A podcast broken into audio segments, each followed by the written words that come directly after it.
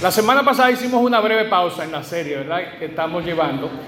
Nuestra serie del ADN, nuestra serie eh, sobre quiénes somos como iglesia, sobre cuáles son los valores que nosotros como ministerios del círculo tenemos eh, en nuestra estructura, en nuestra médula, si así lo queremos llamar, en lo que es nuestro ADN. ¿Quiénes somos? ¿Qué creemos? ¿Por qué creemos en eso? ¿verdad? ¿Cómo son las cosas que hacemos aquí? Como el círculo. Y hoy nos toca continuar con el próximo, y esperando que los muchachos allá me ayuden, con el próximo valor.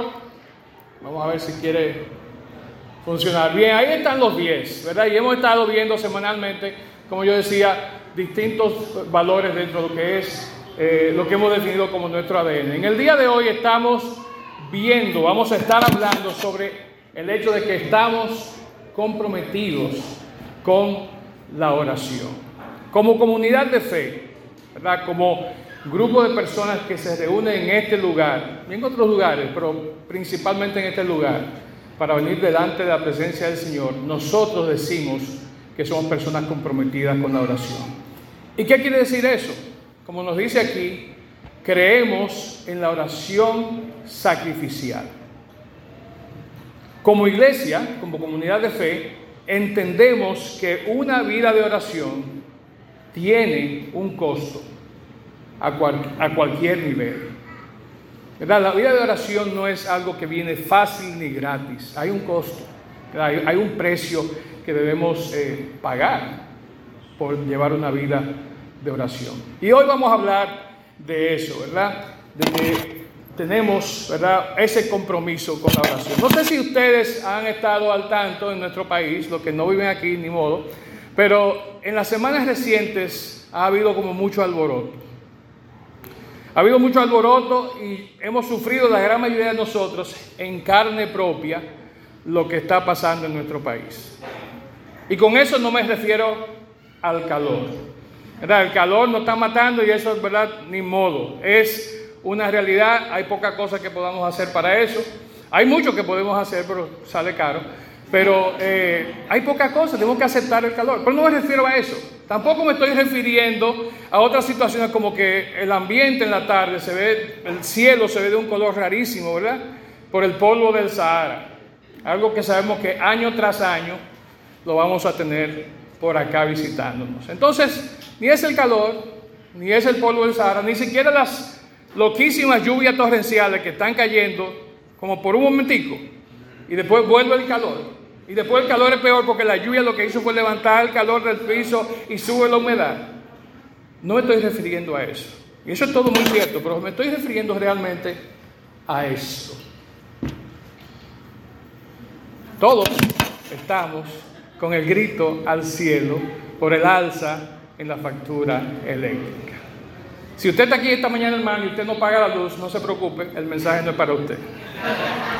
Ese es otro mensaje que vamos a dar después, de cómo cumplir nuestras responsabilidades ciudadanas. Pero eh, estamos todos con el grito al cielo por lo que es el alto costo de la energía eléctrica. Yo me puse a ver la factura, ¿verdad?, de la luz, el recibo de la luz, como decíamos antes, que me llegó el miércoles pasado, y lo comparé con el de hace un año, exactamente para el mismo periodo, y el aumento fue de un 183, un 185%. Mismo periodo del año pasado. Contra el mes anterior, mi aumento fue como de un 24%. Algunos de ustedes yo sé que se están quejando. A mí me, subió la factura al doble. Bueno, paguen un aire, paguen un abanico, ¿verdad? la luz se baja un poquito, no gasten tanta luz. Pero independientemente de eso, esto es una realidad. Y todos aquí la estamos viviendo. Estamos con el grito al cielo. Estamos sufriendo los efectos de una situación que gracias a nuestros amigos del sur, ¿verdad? Gracias Leo, que trabaja en el sur, eh, y a otros por ahí, eh, estamos pagando nosotros ahora. Ahora, hay una historia detrás de todo eso. Si vamos al fondo y a la razón real, podemos quizás hasta justificar el aumento en la electricidad. Pero ese no es el punto hoy. Eh, lo que sí les puedo decir es que yo estaba meditando sobre esto, ¿verdad? Eh, una mañana esa en la que la luz se va. Y me pongo a pensar, oye, pero es verdad, me están cobrando la luz cara. Pero ¿cuál sería el precio que yo tendría que pagar por no tener luz, por no tener energía eléctrica. Y me hizo pensar eso realmente, ok, estoy pagando mucho, pero ¿cuál sería el precio que yo tendría que pagar si no tuviera energía eléctrica? Piénsenlo un momentico. Si usted no tuviera esa nevera con un poco de carne y lo que sea que tiene adentro, ¿verdad? Si no tuviera eso, si no tuviera el airecito o el abanico para refrescarlo en las noches, ¿Cómo se sentiría eso? Si no tuviera el chance de llegar a la casa y soltar todo y ponerse a ver su novela o serie favorita, yo sé que aquí nadie ve novela, yo estoy diciendo novela por cosas, eh, o su serie favorita, ¿cómo se sentiría eso?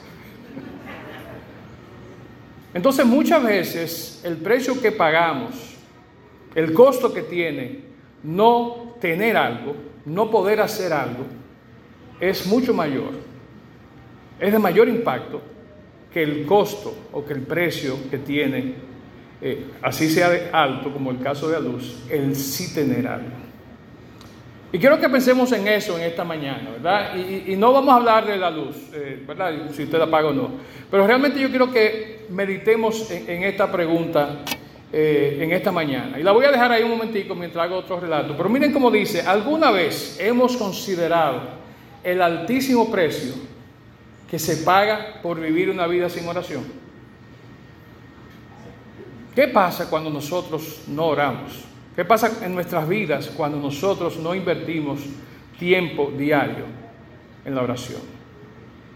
La dejo ahí para que la mediten, la, procesen, ¿verdad? Mientras hago esta, esta historia. Mi esposa, Gladys, siempre hablo de ella, ella dice que estamos como conectados y yo. Yo creo que sí, casi después de 40 años. Pero mi esposa Gladys, cuando tenía su tierna edad de 25 años, 24, quedó embarazada de nuestra primera hija, Laura. Algunos de ustedes la conocen, la han visto por ahí, una grande moñúa. Pero fíjense, algo interesante que sucedió en el embarazo de mi esposa es que la noche antes de ella dar a luz, nosotros fuimos al centro olímpico, específicamente al estadio olímpico, a ver a un famoso evangelista que estaba de visita en el país. Estoy hablando del 18 de octubre de 1986. La mayoría de ustedes no estaba en los planes de Dios. Digo, de Dios sí, de, sus, padres. ¿Verdad? Muchos de ustedes no estaban ni en pintura, ¿verdad? Ni pensados. Pero esa noche, mi esposa y yo caminamos como un kilómetro y pico porque tuvimos que dejar el carro parqueado frente a Che y llegamos al Estadio Olímpico a ver a nuestro evangelista. Lo veíamos todo domingo en la televisión, ¿verdad? En algún momento, en la mañana temprano, antes de ir al culto, a veces en la noche lo ponían. No voy a decir el nombre, ¿verdad? No, no es relevante. Eh, lo que se está riendo saben quién es. Pero veíamos a ese evangelista y fuimos a ver a ese evangelista predicar en el Estadio Olímpico. Oye, eso fue una experiencia religiosa, una experiencia real, una experiencia increíble. Sobre todo cuando vimos que él comenzó a predicar del tema la luz del cielo, la mancha del pecado y el poder de la redención. Óigame, un mensaje tremendo. Cientos, quizás miles de personas pasaron al frente en ese momento, luego de su mensaje, a entregar sus vidas al Señor. Y aunque yo nunca he sido fanático ¿verdad? las grandes de las grandes eh, campañas evangelísticas, eh, fuimos esa noche y vimos el poder de Dios moviéndose en medio de ese, de ese tiempo ahí. Ahora, lo interesante de todo este proceso es que menos de un año y medio después, menos de un año y medio después de esa noche, ese famoso predicador, ese famoso televangelista, como le llaman, tuvo que venir a la televisión delante de millones de personas a confesar que él había caído repentinamente en el pecado de adulterio.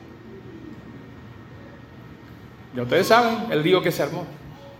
Entonces, esa persona que un año antes, año y pico antes, había estado predicando por toda Latinoamérica, llevando su mensaje, llevando varios mensajes, tuvo que decir en televisión, frente a millones, yo pequé, yo cometí adulterio. Lo hizo entre lágrimas, entre todo un aparataje, ¿verdad?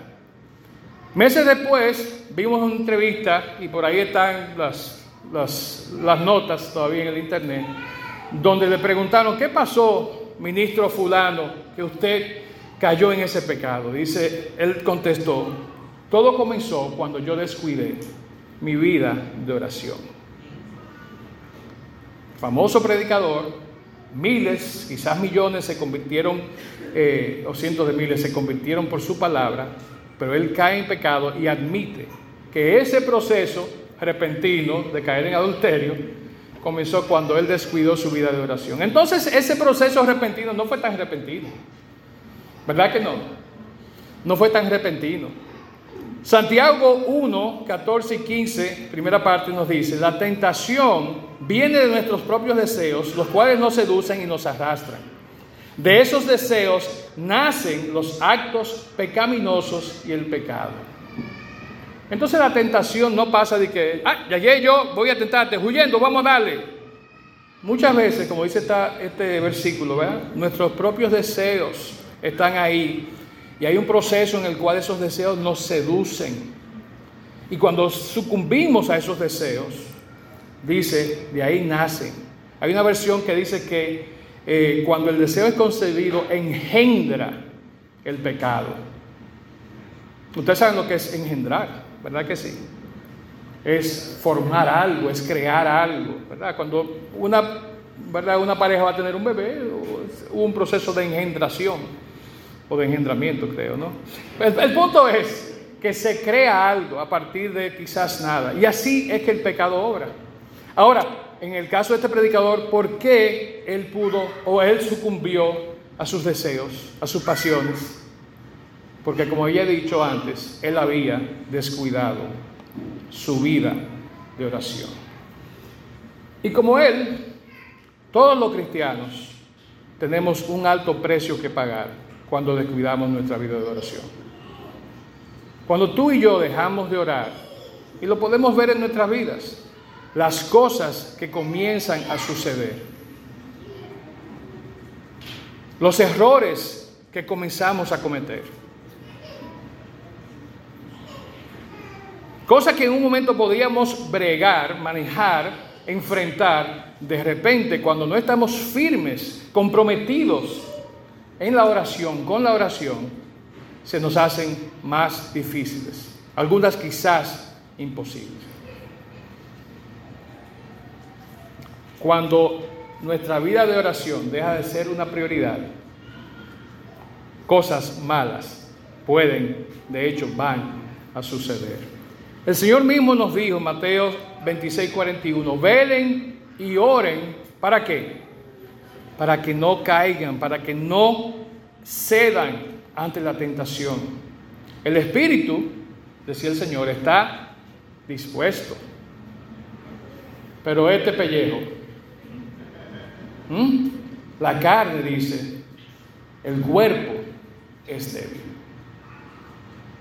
Necesitamos nosotros poder reforzar ese, ese cuerpo débil con el espíritu que está dispuesto, pero con la fortaleza que nos trae la oración. Entonces, cuando la oración es algo esencial en nuestra vida, nosotros perdemos la preciosa oportunidad no solamente de vencer, de enfrentar la tentación, sino de pasar tiempo a solas con Dios. Dios quiere que tengamos esa comunión íntima con Él, que tengamos tiempo para invertirlo en conocerle a Él. Cuando no hay oración en nuestra vida, nuestra relación con Dios empieza a depender solamente del conocimiento teórico, digo yo, que tenemos de Dios.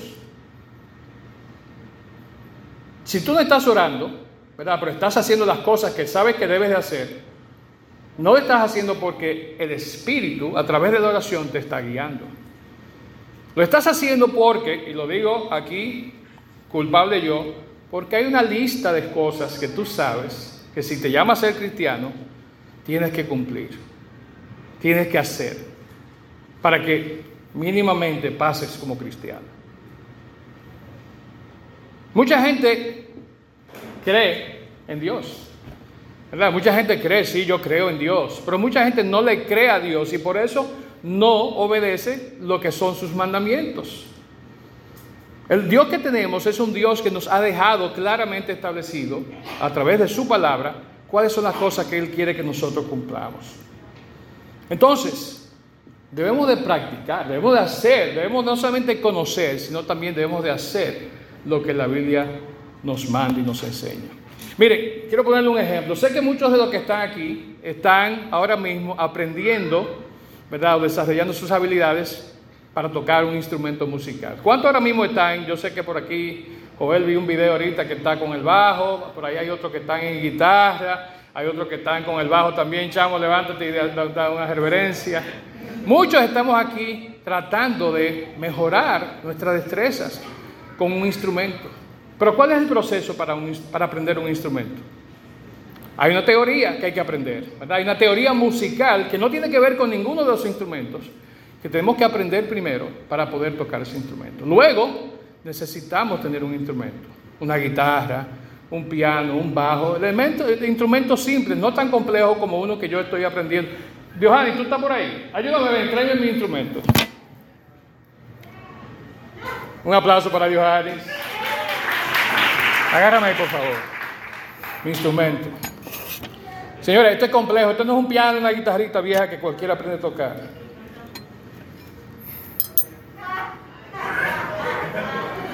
Esto lleva arte, atiende.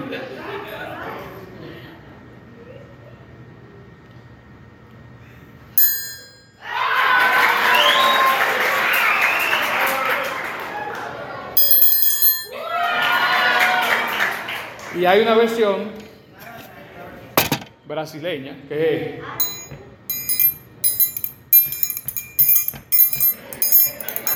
¡Eh, Magdalena! ok. Gracias, Iván. Señores, parece mentira, aún aprender a tocar ese disparate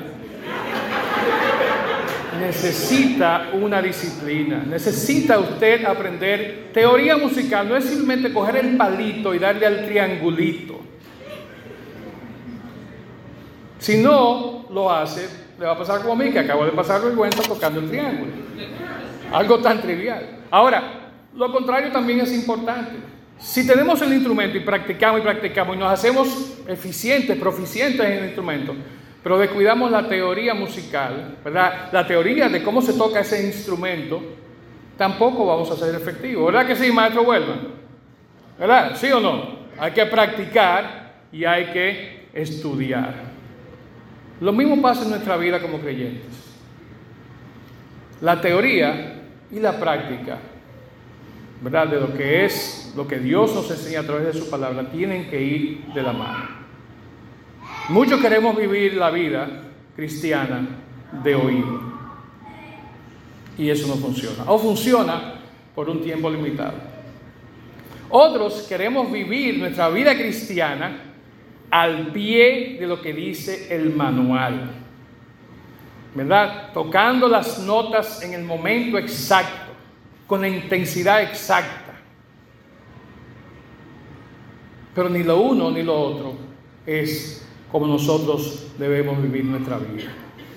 Tenemos que conocer y entender lo que Dios quiere para nuestras vidas. Si vamos a hablar de eso, vamos a darle porque ya está bueno de barajar aquí. ¿Verdad? Entonces conocer lo que Dios quiere y hacer lo que Dios quiere en nuestras vidas son dos cosas que van de la mano de manera indispensable. Necesitamos tener un verdadero conocimiento de quién y de qué quiere Dios en nuestra vida. El apóstol Juan nos ayuda eh, a entender esto. Eh, en Primera de Juan, capítulo 2, y ahí está el, mi, instrumento, ¿verdad? Ahí está eh, el pasaje en Primera de Juan, capítulo 2, versículos 3 al 6, que nos dice lo siguiente. Podemos estar seguros de que conocemos a Dios si obedecemos sus mandamientos. Si alguien afirma, yo conozco a Dios, pero no obedece los mandamientos de Dios, ¿qué dice? Es un mentiroso y no vive en la verdad. Pero los que obedecen la palabra de Dios demuestran verdaderamente cuánto lo aman. Así es como sabemos que vivimos en Él. Y el versículo 6, muy importante, dice, los que dicen que viven en Dios deben vivir como Jesús vivió. Vemos como Juan nos dice en este pasaje, ¿verdad? Que es importante conocer a Dios. Ahora, él dice también que ese conocimiento que podemos y que tenemos de Dios debe manifestarse al llevar una vida como la que llevó, como la que llevó, como la que vivió nuestro Señor Jesucristo. Fue una vida en obediencia, una vida de sumisión. La única forma como Jesús podía vivir una vida de obediencia y sumisión con el Padre era si Él, de manera continua, estaba conectado con el Padre. ¿Cómo podemos nosotros entonces vivir esa vida? ¿Cómo podemos nosotros establecer y tener esa relación que Dios demanda que tengamos con Él? Una relación personal, una relación cercana, una relación continua. Para ti, para mí, hoy, eso es fácil.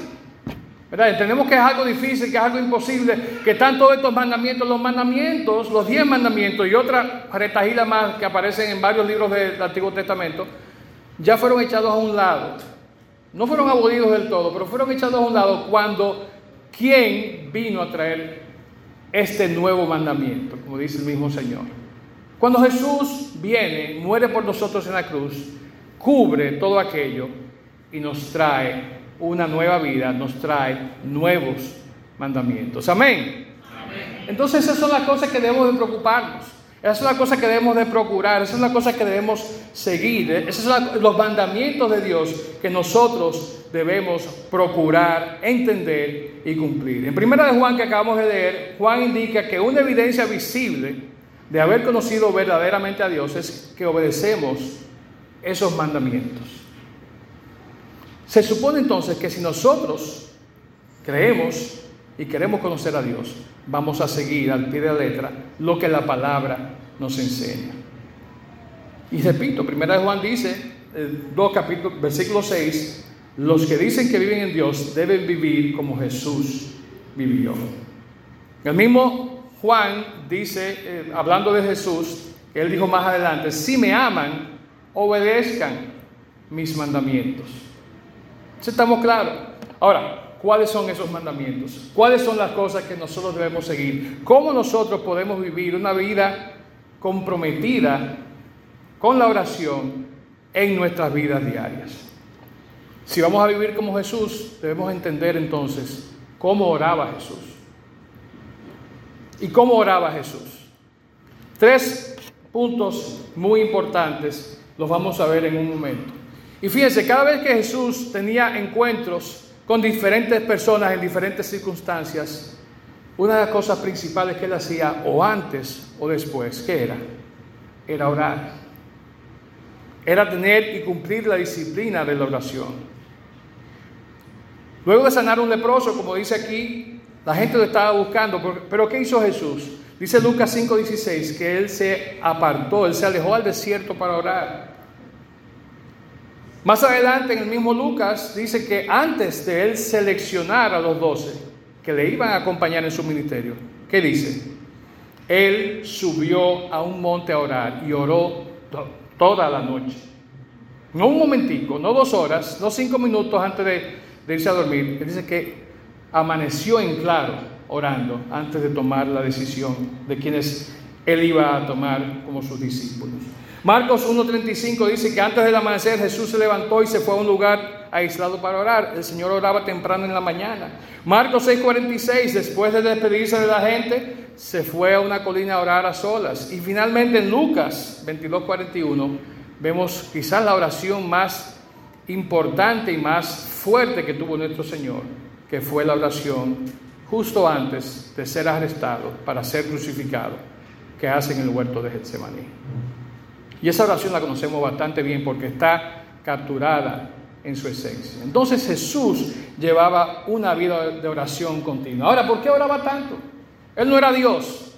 Él no estaba, como decimos, pegado con Dios. Él y Dios no eran uno. ¿Por qué había que orar tanto? La primera razón es que Jesús disfrutaba la comunión con su Padre. Si tú disfrutas estar ¿verdad? Junto con alguien, en conexión con alguien. ¿Qué tú quieres hacer? hablar con Él, pasar tiempo con Él, estar en esa continua comunicación. Y eso es lo que Jesús hacía. Juan 17, versículos eh, del 4 al 5, este capítulo completo, ¿verdad? Es una oración que Jesús hace frente a sus discípulos. En este momento él no se fue a, otro lugar a orar. Él estaba haciendo la oración al Padre frente a sus discípulos para que ellos escucharan. Y dice así, versículos 4 y 5, yo te di la gloria aquí en la tierra al terminar la obra que me encargaste. Ahora, Padre, llévame a la gloria que compartíamos antes de que comenzara el mundo. Y el versículo 24 dice lo siguiente, Padre, quiero que los que me diste estén conmigo donde yo estoy. Entonces podrán ver toda la gloria que me diste, porque me amaste aún antes de que comenzara el mundo. Jesús quería orar, ¿verdad? Para pasar tiempo a solas con el Padre, para mantener esa comunión que ellos disfrutaban, como dicen estos dos versículos, antes que comenzara el mundo. Esa era la principal razón, ¿verdad? O una de las principales razones por la que Jesús continuamente estaba buscando a su Padre en oración. Pasar tiempo a solas en oración con su Padre. Era un amor inquebrantable que existía entre el Padre y el Hijo, ¿verdad? Entonces por eso esa, esa necesidad que había de que haya esa comunicación continua. Como yo decía, si queremos a alguien, si estimamos a alguien, queremos pasar tiempo a solas conversando con esa persona. Eso debe ser motivo también para nosotros al orar. Querer compartir, tener esa interrelación con nuestro Señor. En segundo lugar, Jesús no solamente quería pasar tiempo con el Padre, sino que Él dependía de su Padre. Él dependía de su Padre. Él tuvo experiencias igual que tú y que yo 100% ¿verdad? en su naturaleza humana que ameritaban ¿verdad? su dependencia o que provocaban su dependencia de Dios. Él no tenía nadie más a quien acudir. ¿verdad? Su madre terrenal no podía entender las situaciones divinas con las que él se estaba enfrentando. Entonces solo su padre, que estaba en los cielos, le entendía. Él dependía 100% de él. Dice eh, Hebreos 5.7, perdón que estoy aquí medio torpe con esto hoy, pero dice Hebreos 5.7, mientras estuvo aquí en la tierra, Jesús ofreció oraciones y súplicas con gran, con gran clamor y lágrimas al que podía rescatarlo de la muerte. Y Dios oyó sus oraciones por la gran reverencia que Jesús le tenía. Entonces, aunque había relación entre ellos, había también este sentido de dependencia del Padre. Jesús oraba porque Él dependía completamente y únicamente de su Padre. La tercera razón entonces por la que Jesús oraba, y aquí quiero que prestemos mucha atención porque debe ser una lección para cada uno de nosotros, es que Jesús oraba para modelarnos a ti y a mí, a sus discípulos en ese momento, la vida que agrada al Padre. Cristo es nuestro ejemplo perfecto de obediencia, de sumisión, de dependencia, pero realmente es quien nos muestra cuál debe, ser, cuál debe ser nuestra actitud, nuestro comportamiento en nuestra relación con el Padre. Primera de Pedro 2. Ayúdenme chicos, que esto no me está allá atrás, por favor. Ahora coño, bueno. Primera de Pedro 2.21 dice, Dios los llamó a hacer lo bueno, hablando de nosotros, aunque eso signifique que tengan que sufrir tal como Cristo sufrió por ustedes. Él es su ejemplo a seguir y deben seguir sus pasos. Pedro está escribiendo a los nuevos creyentes en Asia Menor le está diciendo, miren, Dios los llama a ustedes y eso va a significar que en un momento dado ustedes tengan que sacrificar cosas por seguirle a Él. Tengan que vivir vidas que sean complejas y difíciles, ¿verdad? Realmente llevarlas a cabo si es que verdaderamente van a seguir al Señor. Y lo que Pedro quería destacar aquí, para los creyentes en Asia, pero también para nosotros hoy en día, es que la actitud que Jesús tenía era una virtud, ¿verdad? El encomendarse ciegamente, el estar comprometido diariamente con la oración, era algo que nosotros, así como Él lo hizo, debemos imitar. Es algo que nosotros cada día debemos practicar. De nuevo, primera de Juan 2.6, los que dicen que viven como Dios deben, los que dicen que viven en Dios deben vivir como Jesús vivió. La vida de Jesús entonces era una vida de compromiso, era una vida de dependencia, era una vida también de sacrificio. Su compromiso, el compromiso del Señor se centraba, se centraba principalmente en su vida de oración. ¿Qué nos deja eso a nosotros como iglesia? ¿Dónde nos pone eso a ti y a mí frente a Dios? Para finalizar, quiero que volvamos eh, un momentico a pensar en, Juan capítulo 17. Como yo dije ahorita, esta es una oración que Jesús, luego de todo el proceso de la comunión, de lavar los pies y todo eso, antes de salir a ser arrestado a Getsemaní, Él hace, ¿verdad?, al Padre en presencia de los discípulos, para que ellos, para que ellos escuchen cada palabra que le está diciendo. Y hay un versículo en esa oración que está en Juan 17, 9, 19, perdón, si me ayudan allá atrás. Juan 17, 19 y dice, y me entrego por ellos como un sacrificio santo, para que tu verdad pueda hacerlos santos. Cristo, delante de sus discípulos, está diciendo, está reconociendo, está declarando que Él va a realizar un sacrificio de su vida, un sacrificio de santidad. Pero que ese sacrificio que Él hace, lo hace para que nosotros, por una parte, no tengamos que tener ese sacrificio, ¿verdad? De morir en una cruz, pero que para que al mismo tiempo, por ese sacrificio, nosotros podamos ser santos como Él es santo. Y aquí radica, ¿verdad?, como la esencia del asunto. Jesús estuvo dispuesto, ¿verdad?, de, en base a ese amor que él tenía por sus discípulos, por toda la humanidad, ¿verdad?, hacer ese acto de supremo sacrificio, ¿verdad?, de amor ágape, un amor completamente sacrificial, pensando, ¿verdad?, lo que se hace en el otro. Pero él deja muy claro que parte de ese sacrificio que él estaba haciendo era un sacrificio a través de su oración también. Tenía componentes físicos, ¿verdad? Su sacrificio, pero también tenía componentes espirituales en lo que él estaba haciendo. John Stott, en una reflexión, un artículo que él escribió sobre precisamente la oración de Jesús por los suyos, en Juan 17, dice, después de orar por sí mismo, pidiendo ser glorificado en la cruz, Jesús ora por los suyos.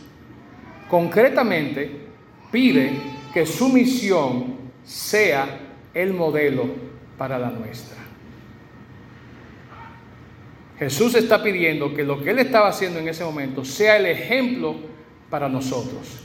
Y obviamente no está diciendo que nosotros también vayamos a la cruz a ser crucificados, pero sí está diciéndonos que debemos vivir una vida de sacrificio, como la que Él vivió desde que nació hasta que murió, y en específico una vida de sacrificio, de compromiso con la oración. Y ese es el llamado para nosotros hoy. Dicho de otra manera, este sacrificio ¿verdad? de Jesús es simplemente un modelo, ¿verdad? Un, ¿verdad? un ejemplo que nosotros debemos imitar. Y debemos, como decimos en, el, ADN, ¿verdad? En nuestro séptimo valor, debemos estar realmente comprometidos con la oración.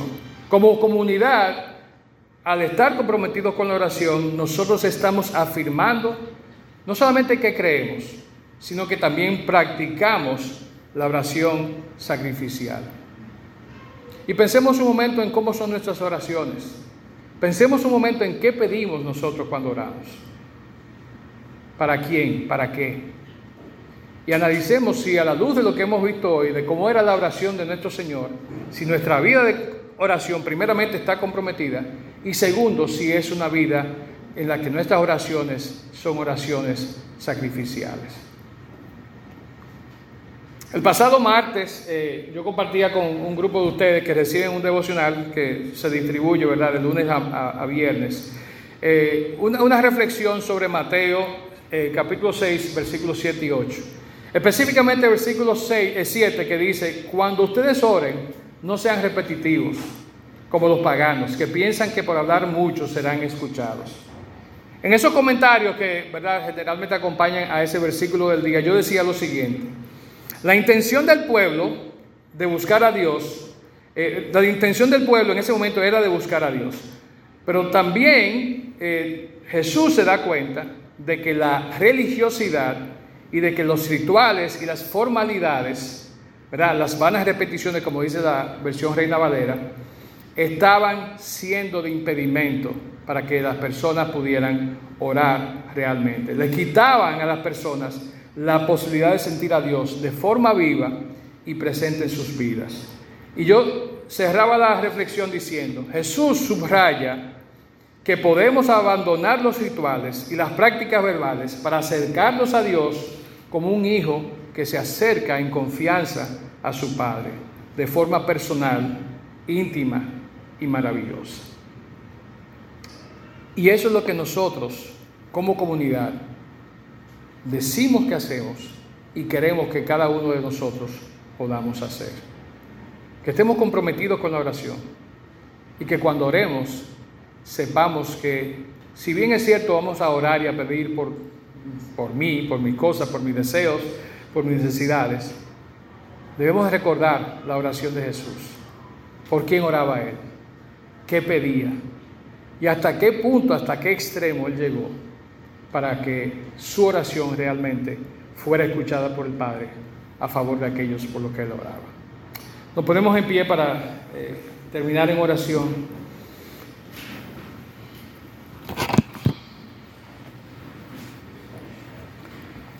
Y nada, quiero invitarnos, ¿verdad? A todos, así como preguntamos al principio, ¿verdad?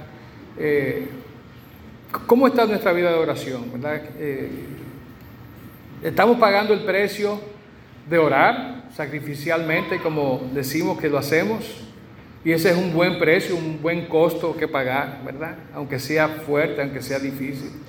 Pues estamos pagando el altísimo precio de no llevar una vida de oración, de no dedicar tiempo intencionalmente a buscar la presencia, la comunión con el Padre, a depender 100% como lo hacía Jesús de nuestro Padre, a vivir, ¿verdad? Y llevar a cabo una vida de oración, de sacrificio. Y quiero que inclinemos nuestras cabezas, ¿verdad? Cerremos nuestros ojos y en presencia del Señor podamos pensar y hablar sobre esto, ¿verdad? Podamos eh, meditar. Quizás estamos aquí, ¿verdad? Quizás hay algunos, hay quizás otros más que están teniendo problemas, están teniendo cierta, cierta situación en su vida que les está impidiendo orar. Quizás es un pecado, ¿verdad? Como vimos en este evangelista. Quizás es simplemente un momento de apatía, un momento de, frialdad espiritual. Eh, quizás han sucedido cosas en nuestra vida que nos están alejando, no solamente de la oración, sino de todo que tiene que ver con Dios o con la iglesia, como decimos. Y si estás aquí en esta mañana y estás eh, quizás atravesando algo así, creo que Dios ha querido hablar a ti en esta mañana, ha querido hablar a tu corazón, ha querido que tú escuches estas palabras que vienen de Él, vienen de su palabra, y que te dicen que es tiempo, ¿verdad?, de comprometernos en oración de hacer como Jesús hizo, de vivir como Jesús vivió, una vida que procuraba estar alineada con, con los designios, con los mandatos de su Padre.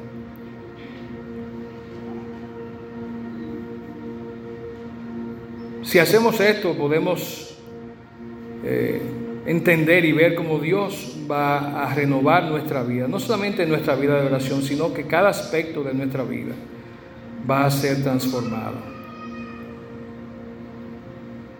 El Espíritu se manifiesta en nuestras vidas y lo hace a través de la oración.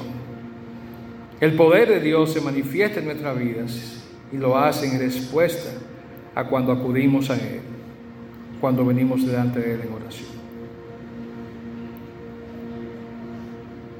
Tomemos un momento para reflexionar sobre esto y ver cómo está nuestra vida de oración, ver si estamos comprometidos con la oración, con hablar con nuestro Padre, con decirle las cosas que pesan en nuestro corazón.